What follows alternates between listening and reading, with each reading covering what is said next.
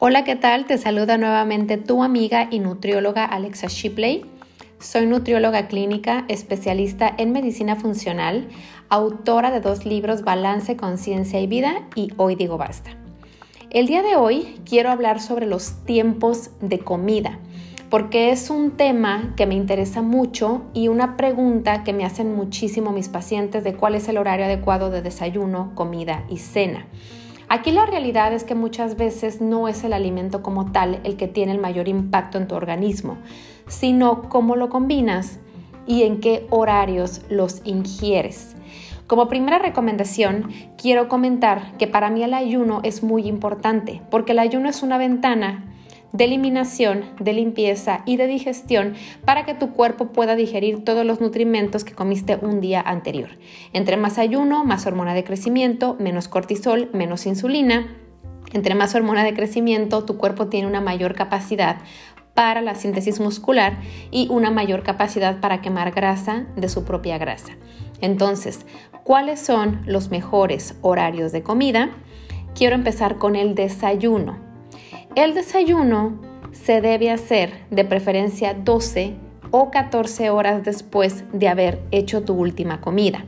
Si tú cenas a las 7, 8 de la noche aproximadamente, tu desayuno debe ser aproximadamente 9, 10 de la mañana, para que de esta hora tú ya tengas la eliminación, el tiempo y la digestión adecuada para que tu cuerpo pueda eliminar de manera adecuada todos los nutrimentos que consumió un día anterior, para que pueda desintoxicarse de manera natural por medio del hígado y del sistema linfático y de esta manera pueda aprovechar mejor los nutrimentos que le vas a dar a tu cuerpo en ese momento.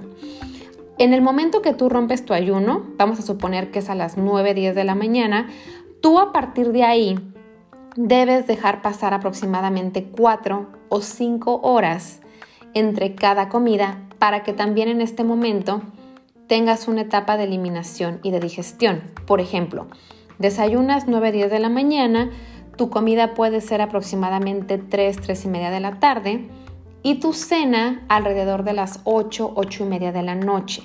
De esta manera tienes espacios em, pues extensos para que de esta manera la hormona reguladora del metabolismo, que es la insulina, pueda trabajar de manera adecuada y no esté tan alterada. Me ha pasado mucho con mis pacientes que todo el tiempo tienen hambre, todo el tiempo están ansiosos y muchas veces les, les pregunto, ¿cada cuánto comes?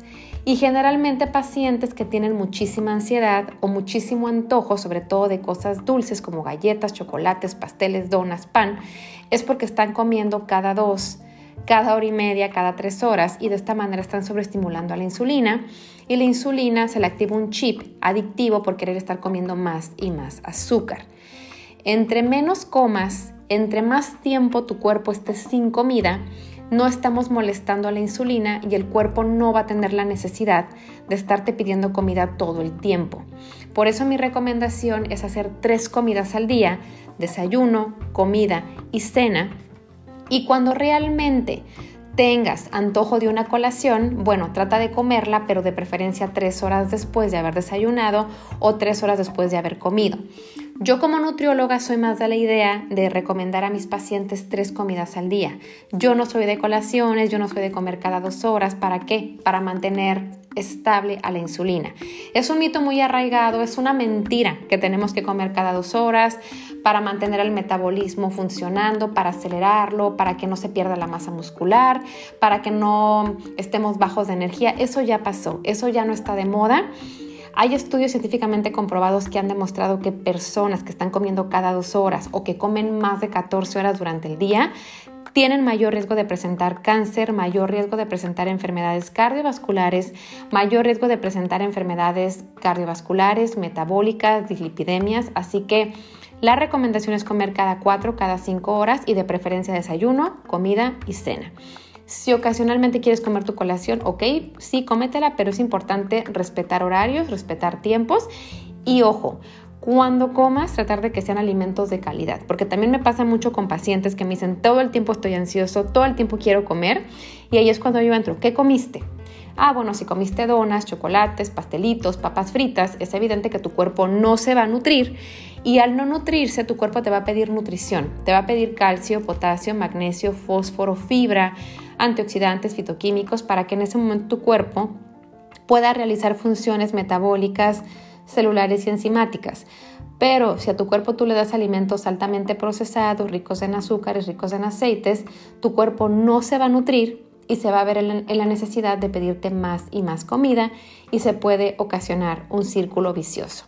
Así que ya lo sabes, si quieres estar tranquilo con tu cuerpo, con tu organismo, sentirte con energía, con vitalidad y no estar ansioso la mayor parte del tiempo, come alimentos reales, alimentos vivos, alimentos de calidad y trata de que entre cada comida que tú hagas dejes un espacio para que tu cuerpo tenga esta ventana de metabolización, de digestión, de limpieza y de desintoxicación.